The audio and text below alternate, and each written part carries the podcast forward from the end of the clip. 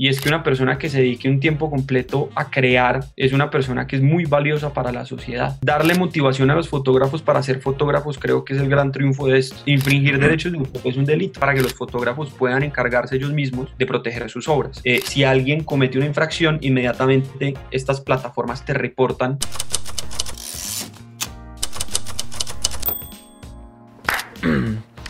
Hey, ¿qué tal? Bienvenidos de nuevo a Parlagrafía. Mi nombre es Andrés Dica y aquí hablamos de las historias detrás de la fotografía. Bueno, en esta ocasión tenemos un invitado especial y es muy especial ¿por qué? Porque es el primer invitado no fotógrafo. Señores, vamos a hablar de nada más y nada menos que los derechos de autor, una cosa súper importante que yo reconozco que he sido muy tranquilo y muy eh, poco interesado por aprender de la materia, pero es súper, súper importante. Vamos a hablar con Daniel Estrada. Daniel es un abogado que nos va a contar cómo es ese mundo de los derechos de autor, qué hay que hacer si una persona infringe los derechos, si están utilizando tu foto sin tu permiso en una página de internet, en una revista, en una valla, en fin. Súper pendientes, hay un montón de tips prácticos. Ellos eh, Daniel y su firma de abogados dan capacitaciones para fotógrafos para que aprendan a manejar estas herramientas. Entonces, por favor, súper pendientes de cómo hacer esto, cómo proteger sus creaciones. Y una cosa que me impactó mucho es que todas estas leyes, todas estas herramientas están motivadas para que ustedes, los que crean, sigan creando para proteger su resultado de ese esfuerzo tan tan grande que es hacer fotografía, escritura, música y todo lo demás. Entonces ya saben, suscríbanse, pilas ahí en, la descripción todos los links y vamos a hablar con Daniel. Bueno, Daniel, bienvenido a Parlagrafía, ¿cómo has estado? Andrés, muy bien, muchísimas gracias por, por la invitación y muy, muy emocionado pues, de poder compartir este conocimiento pues, con todas las personas que puedan ver este video. Excelente, hermano. Te comento que vos sos la primera persona que viene aquí a Parlagrafía y no es necesariamente por tus fotografías, sino por ese conocimiento paralelo que tenés. Entonces, para la gente que está viendo el video y los que están ahí preguntándose es la cosa, Daniel es un abogado. Y como ya se podrán imaginar, la relación de la fotografía y los derechos de autor es fundamental. Entonces, bueno, Daniel, ¿cómo es, cómo es ese contexto? O sea, para un, un público que de pronto no hablaba mucho con la estructura de las leyes, del parágrafo, de la letra pequeña, de ¿cómo, cómo, cómo es eso? ¿Qué, ¿Qué son los derechos de autor? Bueno, pues eh, los derechos de autor, eh, llevándolo pues como a la, definición muy, muy jurídica, pues ya entro como a, la otra tranquila. Es, es básicamente los derechos que se le otorgan a un autor sobre sus obras, que pueden ser obras artísticas, científicas o literarias. Eso, digamos, en resumidas cuentas, pues poniéndolo a, su autor, al autor del libro, al autor de la pintura, al autor de la escultura, al autor del paper o de la investigación. Esas personas se le dan una serie de derechos. Pero la, definición pues que más me gusta o, digamos que la justificación de los derechos de autor es realmente porque es la motivación para crear. Y es que si a las personas no se les da, o si a los seres humanos no se les da una motivación para crear, pues simplemente eh, no lo van a hacer.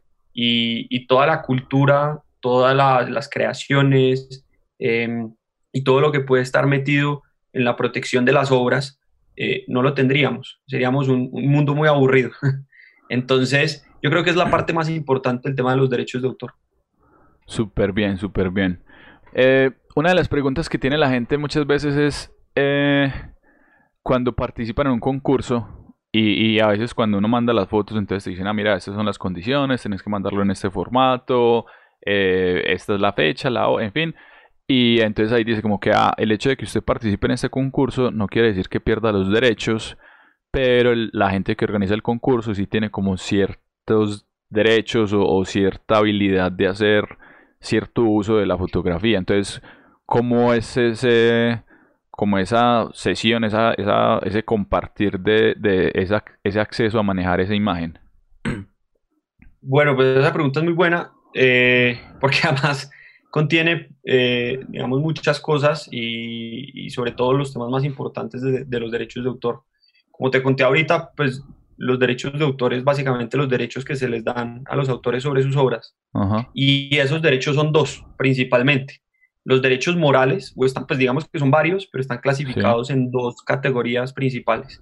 los derechos morales y los derechos patrimoniales o económicos.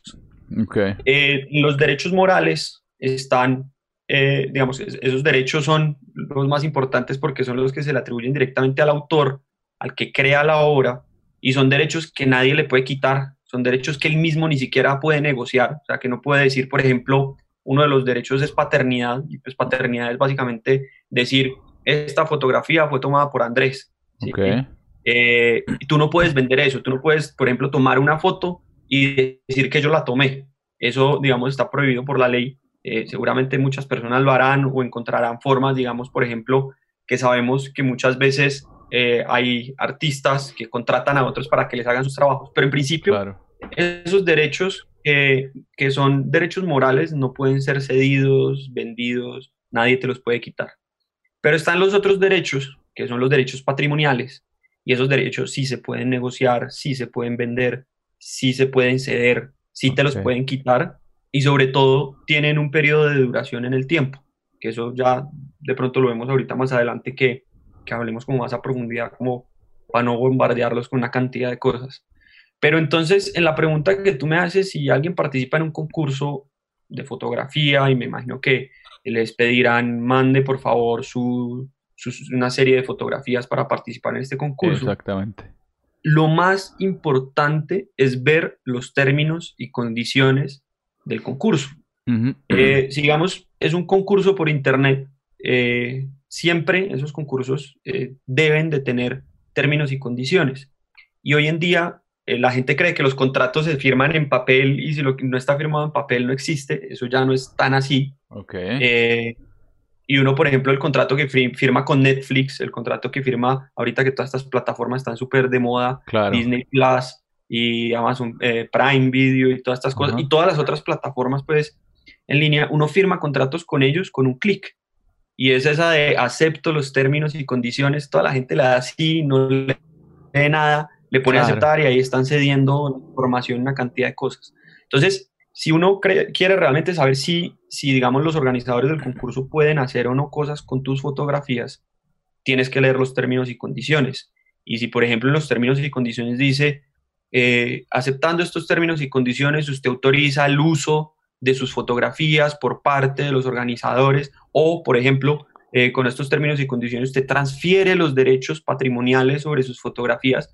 Son, digamos, cláusulas muy fuertes que uno se tendría que pensar dos veces antes de participar en el concurso, porque si, si están incluidas, si uno hace la firma, si sea una firma, pues eh, a través de un medio electrónico digital, eh, pueden ser, digamos, elementos con los cuales los organizadores del concurso puedan hacer uso de tus fotografías. Listo. Ahí, yo también he visto que, por ejemplo, dicen como que, ah, bueno, em, usted manda la foto, digamos que ganó el concurso, quedó clasificado o le van a exponer, en fin. Entonces, eh, como que ellos dicen, ah, nosotros tenemos el derecho a usar esta foto para promocionar la universidad, el instituto, el, la ONG, la fundación, eh, o para promocionar el mismo, pues como la premiación del concurso. Entonces una cosa es que ellos la puedan usar para mostrarla y por ejemplo otra diferente sería que ellos se la pudieran vender o cómo sería como esa negociación de, del uso de la imagen. Claramente, digamos, el, punto que tú eh, tocas es muy importante y es, en los derechos de autor nada se presume, es decir, para que las, para, digamos, el, el autor siempre va a tener la disposición sobre sus obras eh, y para que un tercero, por ejemplo, adquiera derechos, esos derechos tienen que estar expresos. Entonces, si, si hay una duda, por ejemplo, en un contrato, y eso es uno de los principios del derecho de autor, es que todas las dudas van a ser resueltas en favor del autor. Entonces, oh. donde haya alguna duda, por ejemplo, no quedó claro si podían utilizar esa fotografía o no para, para este tema, pues para otros fines, por ejemplo, por fuera de promocionar el concurso, pues la respuesta es que no deberían. Eh, y si lo hacen, ya los, los autores y pues, los, autores y titulares de esos derechos de, de la fotografía pueden entrar a, a, pues, a hacer una, un requerimiento, una solicitud eh, que, que, normalmente se le llama cese y desistimiento, es una cartica muy amable, se manda y les dice por favor cese y desista de la infracción que está cometiendo del uso indebido de mi fotografía. Ah, bueno, esa era otra pregunta que yo tenía. Entonces, Porque he escuchado de, varios fotógrafos aquí, unos muy reconocidos, es como que, pues sí, que tienen un archivo histórico increíble. Y a veces como que, hey, ves que estaba pasando por allí o no sé de dónde y encontré mi foto impresa en tal valla o que la vi en tal volante. Y es como que, hey, entonces, si la persona ahí decide tomar acciones legales o como, como entrar a contactar a la persona que usó como para decirle, hey, esta es mi foto, ¿cuáles son esos pasos? O, cómo, cómo es ese, hey, esa es mi foto. eh, bueno, lo primero, y es ahí me voy a devolver un poquito, como para tocar otros temas, es los, los autores de obras tienen sus derechos desde el momento que crean la obra. Entonces no tienen que hacer un registro, no tienen que cumplir formalidades. Simplemente, por ejemplo, tú tomas tus fotografías y desde el momento en que las tomas, esas fotografías ya son tuyas y se te reconocen derechos sobre esas fotografías. Okay. Si, si existe un registro que se llama, eh, es un registro, un depósito que se hace eh, cada, país tiene su autoridad y hay convenios entre autoridades pues, internacionalmente, porque los derechos además son de alcance interna pues, digamos, mundial. Em, y es que tú haces un registro, en Colombia se llama la Dirección Nacional de Derechos de Autor. Ese registro que tú haces ahí eh, es un registro simplemente para temas probatorios, porque es más fácil decir que esa fotografía es tuya eh, sin tener que probar que vea que fue tomada con mi cámara, entrar a hacer un, peritaje, digamos, técnico para comprobar que fue tomada por ti, sino que tú, si eres juicioso y estás constantemente registrando tus obras en la Dirección Nacional de Derechos de Autor, pues va a ser más fácil porque ya tienes un registro público que, que todo el mundo conoce de quién es el dueño de qué obra y quién es el autor de qué obra y quién tiene los derechos sobre cada una de las obras. ¿Por qué digo eso? porque precisamente ese es el, digamos, como el primer punto que hay que tener en cuenta cuando uno va a hacer una reclamación eh, por una infracción de derechos de autor y es contar con todas las pruebas suficientes para demostrar que esa foto, por ejemplo, es tuya. Y la forma más fácil, como les digo, es haciendo el registro. No es obligatorio, pero es lo mejor. Em, luego de eso, yo creo que el, paso siguiente es entrar a negociar. Eh, y entrar a negociar es, empieza con esa cartica que yo te contaba, digamos, es una cosa que nosotros mandamos mucho. Es, lo primero, digamos, que se hace es una carta muy sencilla, de dos páginas, pues dependiendo obviamente si la infracción es muy puntual. Son cartas que no son muy largas, de dos páginas, tres páginas. La más larga que yo he visto fue pues una infracción eh, impresionante en donde utilizaron una cantidad de fotografías y era una, una carta de, de ocho páginas. Entonces, ah, son cartas sencillas en donde tú básicamente pides tres cosas. Eh, y es, eh, o bueno, dos, dos, principales. La primera es que cese y desista de, de, de, seguir, digamos, cometiendo la infracción. Y la segunda es que te pague una indemnización por haberla cometido. Eh, hoy en día, y esto sí es, yo digo que es culpa 50-50, 50% de los, de los autores porque muchos desconocen sus derechos y no los ejercen, y otros 50 de la gente que viola sus derechos, es una, digamos, una responsabilidad compartida. La gente hoy en día no está muy informada de, este tema de los derechos de autor y cogen indiscriminadamente fotos y las utilizan para promociones y cualquier cosa y son fotos que, con las que no cuentan con la autorización. Entonces, hoy en día, eh, proteger los derechos sobre sus obras es algo que es bien interesante y sobre todo pues, la motivación principal, deja mucha plata. Hay, hay fotógrafos que yo conozco que fueron muy famosos hace 5 años, 10 años, 15 años o 20 años, o siguen siendo famosos, pero sus fotografías más icónicas son de hace mucho tiempo y son, eh, digamos, altamente rotadas o puestas en, en Internet y ellos se lucran de eso. Eh, presentan reclamaciones, están pendientes, tienen su abogado a la mano para presentar todas las reclamaciones y son negociaciones, por ejemplo, la última que yo asistí eh, fue una negociación de una sola fotografía que, que utilizó una empresa para promocionar sus servicios sin la autorización del fotógrafo. Em, la, la, empresa le terminó pagando 8 millones de pesos al, al fotógrafo por haber infringido sus derechos. Entonces, eh, digamos que esa es, como la motivación principal, eh, porque lo que te decía, la razón por la que los artistas son artistas, fotógrafos, fotógrafos, claramente es por amor al arte, pero también tienen que comer y también tienen que motivarse. Pues se vive en un sistema en donde todo cuesta, todo vale. Entonces, eh, el, hecho de proteger sus derechos es precisamente para eso, para que tengan una remuneración del trabajo, de lo que, pues, de, del tiempo que invierten, del esfuerzo que invierten, de la dedicación y conocimientos que tienen sobre sus obras para, para retribuirlas pues económicamente. Entonces, es, el primer paso es la carta, para hacer ya mucho más resumido el tema. El primer paso es la carta de cese y desistimiento. Eh, si el infractor continúa infringiendo, el siguiente paso sería llamarlo una conciliación. Eh, una conciliación se puede hacer en cualquier centro conciliatorio, pero yo recomiendo que lo hagan en el, en el de la Dirección Nacional de Derechos de Autor, porque los conciliadores son conocedores de, de las normas, derechos de autor, y eh, digamos que dirigen mucho mejor la audiencia de conciliación. Y si no se concilia, pues no importa, ya digamos, pues digamos que ya se pasaría el siguiente paso que sería presentar una, una acción, pues una demanda por infracción de derechos de autor. Y hay una cosa que es bien, pues digamos que es muy interesante y es, yo nunca he visto a nadie en la cárcel por un tema de derechos de autor, pero infringir derechos de autor es un delito. Entonces, eso es una presión muy fuerte que los autores pueden ejercer sobre los infractores y es, vea, puede que no me vaya a terminar pagando nada, lo que sea, pero si es necesario lo mando a la cárcel, pues. Eh, yo, como te digo, siempre, sí, siempre terminan negociando eh, y yo sí, como, pues no, no, conozco a la primera persona, en Colombia por lo menos por infringir derechos de autor, si tú te acuerdas, en todo el tema de Mega Upload y de, y de, ¿cómo se llama? Napster, Sí, eh, esos, son violaciones a derechos de autor y esas personas están en la cárcel.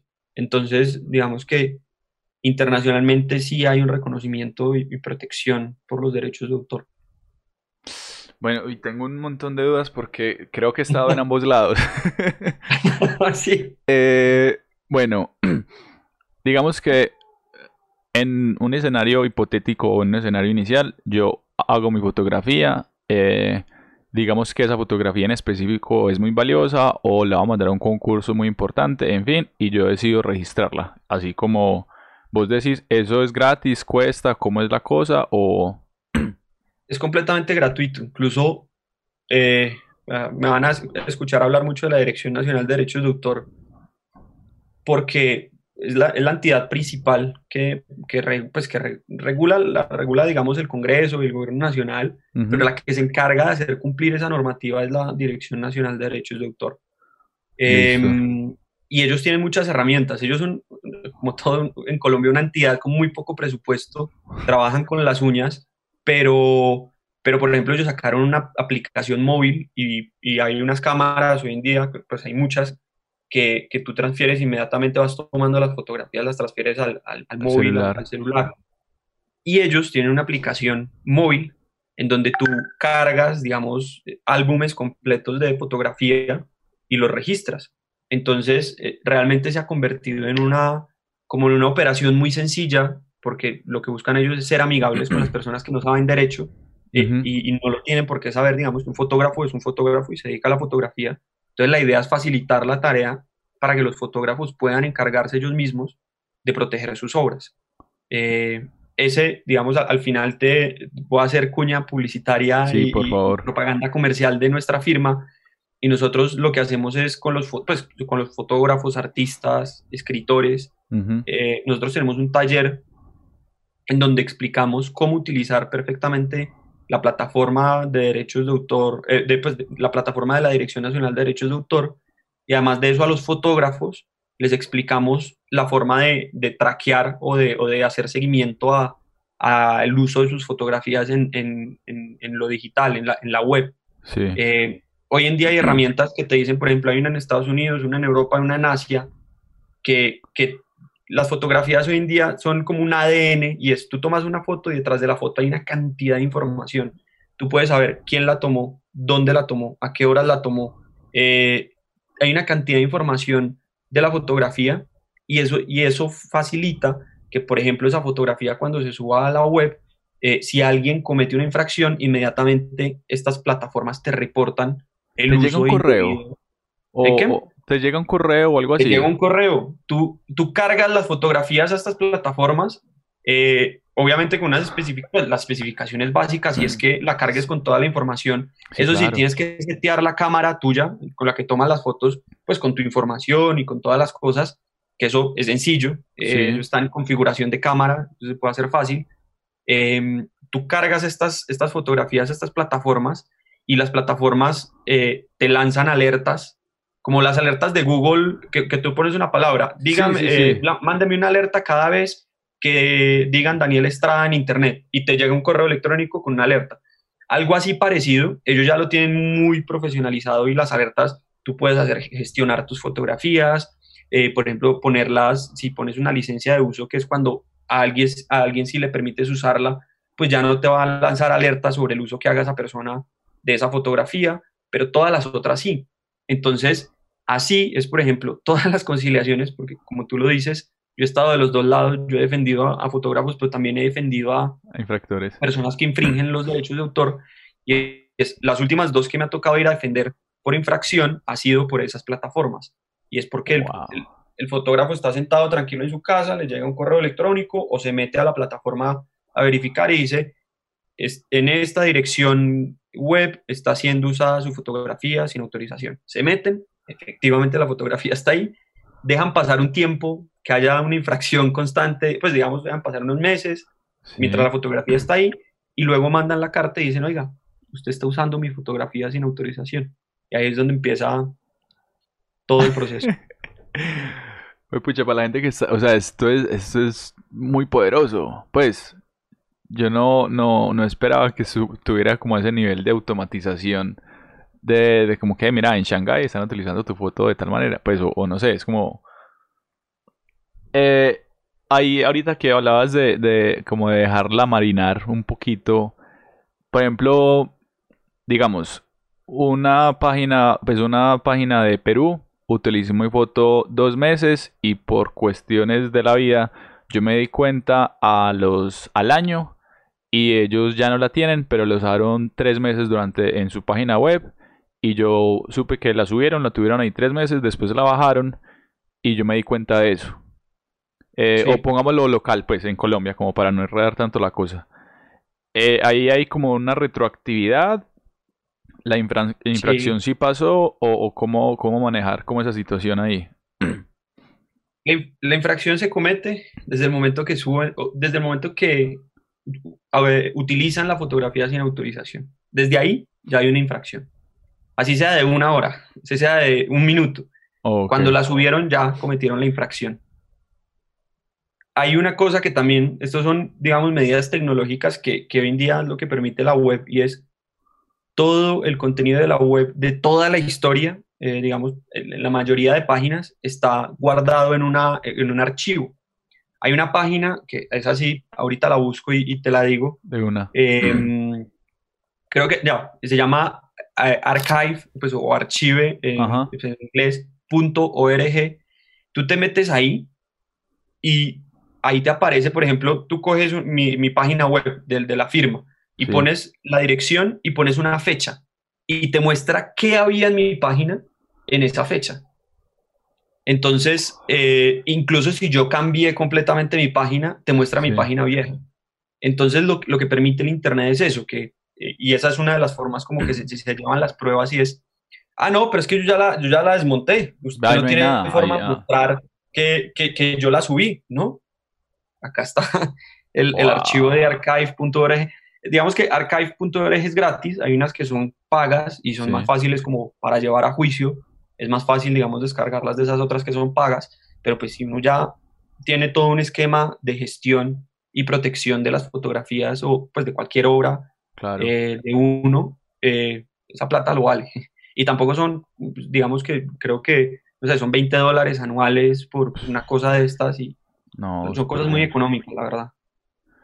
Bueno, eh, volvámonos, que es que, o sea, estoy, realmente me, me estallaste la cabeza. En la Dirección Nacional de Derechos de Autor me bajo la aplicación y me vuelvo un maniático de proteger todas y cada una de las fotos, así me salga un 1% buenas, que yo creo que es una tasa muy normal de como de fotos que ven la luz y logran tener como un impacto. hay un límite de cuántas fotos puedo subir, eh, al tanto me cobran, o como que, hermano, usted ya no tiene aquí 50 terabytes, como que cálmese, o, es que, ¿cómo funciona? No, hay ningún límite, no te pueden cobrar por ningún motivo, por ninguna razón.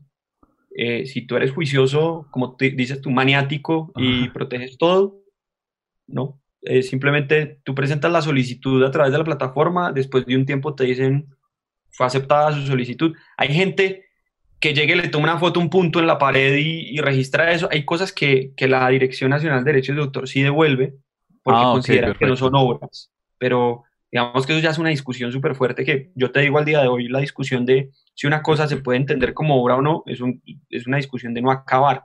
Sí, eh, casi filosófica, porque... Sí, porque entonces el, la, la, la, obra artística está de, creo que es Duchamp, que es el, el, el orinal, al revés. ¿Eso es una obra o no es una obra? O sea, todo el tema de posmodernismo, pues sí, de, de posmodernismo, es una discusión en temas de si es una obra o no. Eh, el tema de los performance, son obras o no. Eh, entonces, eso sí son discusiones de nunca acabar, pero las fotografías yo creo que la tienen súper fácil los fotógrafos porque yo pues, no, he, visto muy pocas veces que vuelvan una fotografía. Realmente las fotografías en sí, digamos que se presume que son obras eh, de por sí. Entonces, ahí no hay mucha discusión. Uy, súper bien. Eh, lo otro de estas plataformas online que son como, como esos celadores virtuales que están mirando a ver dónde... Entonces, hay plataformas gratis y hay plataformas pagas por si... o cómo, cómo son esas de las de, de las de... como los celadores digitales, las, las, que yo conozco son pagas todas. Eh, hay unas más caras que otras, pues como en todo, y hay unas mejores que otras. Eh, simplemente encontrar cuál es la mejor. Están divididas sobre todo por regiones del mundo, o, hay unas que son más especializadas en unas regiones del mundo. Entonces, eh, normalmente son tres y es, digamos, está dividido en tres sectores el mundo en ese sentido y es eh, América, Europa y pues Europa y África y Asia. y hay tres, pues digamos que hay tres plataformas también principales que luego te las, te las pongo y pues podemos compartirlas también con, toda la gente de cuáles son las plataformas a las que pueden eh, acceder para hacer esa protección. Listo, listo, súper. Eh, yo voy a hacer otra pregunta. Y, ah, bueno, ahorita que decías que conociste un caso que eran 8 millones, tal. Eh, entonces, el, yo voy por la calle, veo mi foto en una pancarta y digo, hey, eh, este man está infringiendo los derechos de autor, le mando la carta de, César, eh, César y desistir. Eh. Sí, cese y desistimiento. O pues, cese y desistimiento. la carta por favor de infringir los derechos de autor. Y ya cuando se llega a esa, pues como al pago, esa indemnización, hay un parámetro básico como que a mínimo, es un salario mínimo o, o esos valores ¿Hay alguna referencia, una tabla o, o, cómo, me guío ahí?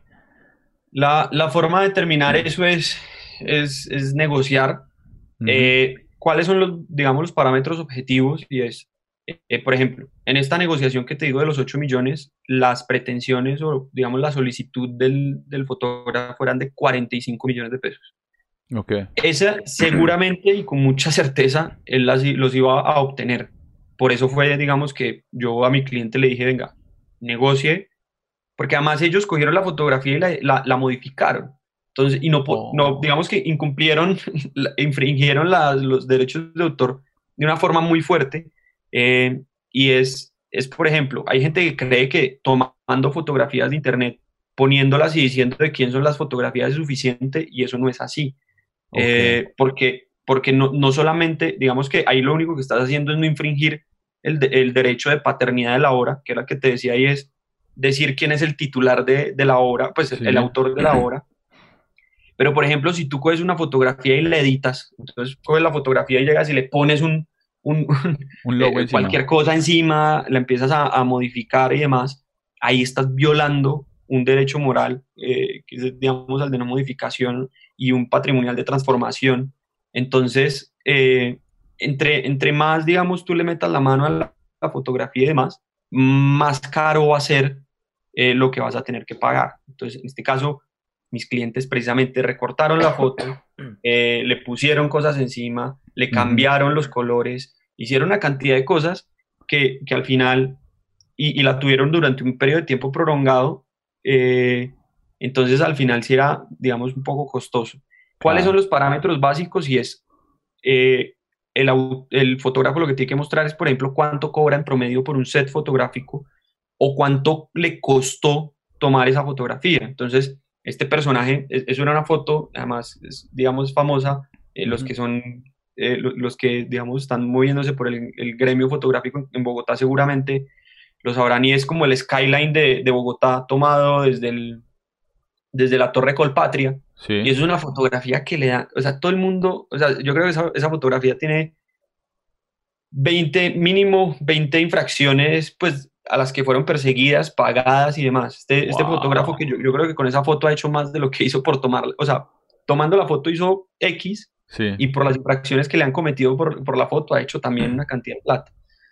Eh, entonces, este man lo que dijo fue, eh, yo para tomar esa foto me tocó quedarme todo un día, poner varios ángulos, poner varias, varias cámaras, esperar, eh, digamos, la proyección del sol frente a los edificios, entonces fue todo un día de equipo, más, eh, digamos, solicitar las autorizaciones para utilizar el espacio de la Torre Colpatria. Bueno, una cantidad de cosas. Eh, y al final él dijo, yo, eh, esa fotografía yo, por ejemplo, la, le he dado licencia de uso a entidades estatales por 100 millones de pesos. Entonces, yo considero que la, que la, que, que la infracción que ustedes cometieron es, ustedes me hubieran tenido que pagar a mí para que yo les dejara hacer eso, unos 45 millones de pesos.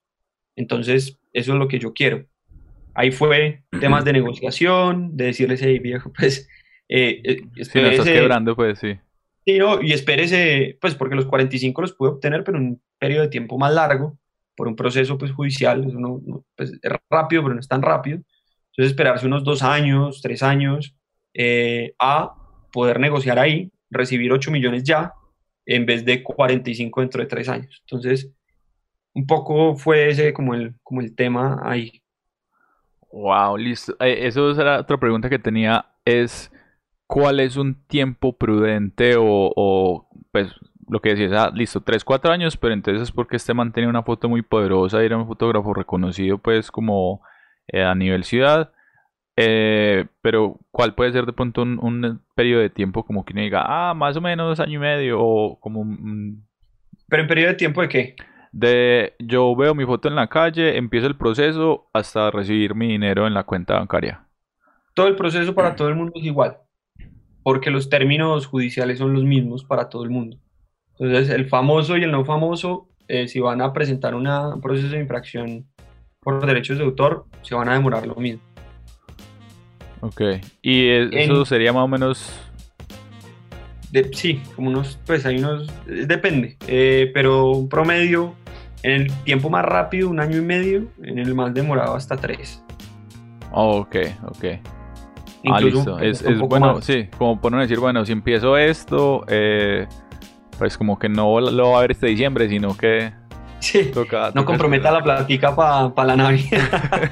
no, pues si negocia así, si, digamos, y es algo que en la práctica, en la práctica del derecho es, es, algo que yo creo que se debe hacer y es uno ser sensato, saber a qué se está enfrentando y, y, saber negociar basado pues como en las circunstancias de cada uno. Sobre todo saber transmitir ese... La gente como desconoce tanto de los derechos de autor, la gente dice, qué voy a pagar 45 millones de pesos por una, una pinche foto, como lo ven las personas. Sí, claro, claro. Por eso, hacer la conciliación en la Dirección Nacional de Derechos de Autor es bueno, porque pues, ya, ya, he hablado bueno de ellos, pero también, digamos, viéndolo desde los infractores, ellos se, se tiran mucho a, a, como intentarle mostrar al infractor que en verdad cometió la infracción sí, sí. y que lo que tiene que pagar seguramente sí sea un precio alto. Entonces, cuando uno está en una conciliación y ve que el conciliador le está diciendo, hermano, usted la embarró, pague, pues es mucho más fácil que la gente que incluso desconoce el tema de derechos de autor diga, pucha, yo como que si la estoy embarrando, mejor negocio con este man y ya está. Bueno, señores, esta conversación está muy, muy, muy interesante. Hay que estar pendiente de todas estas herramientas, de ser consciente de poner la información en la cámara, la interacción en redes sociales y todo lo demás. Entonces, esta es la primera parte de la conversación que tuvimos con Daniel. Vamos con la segunda, no se la pierdan, ya saben, suscríbanse acá y seguimos con la próxima.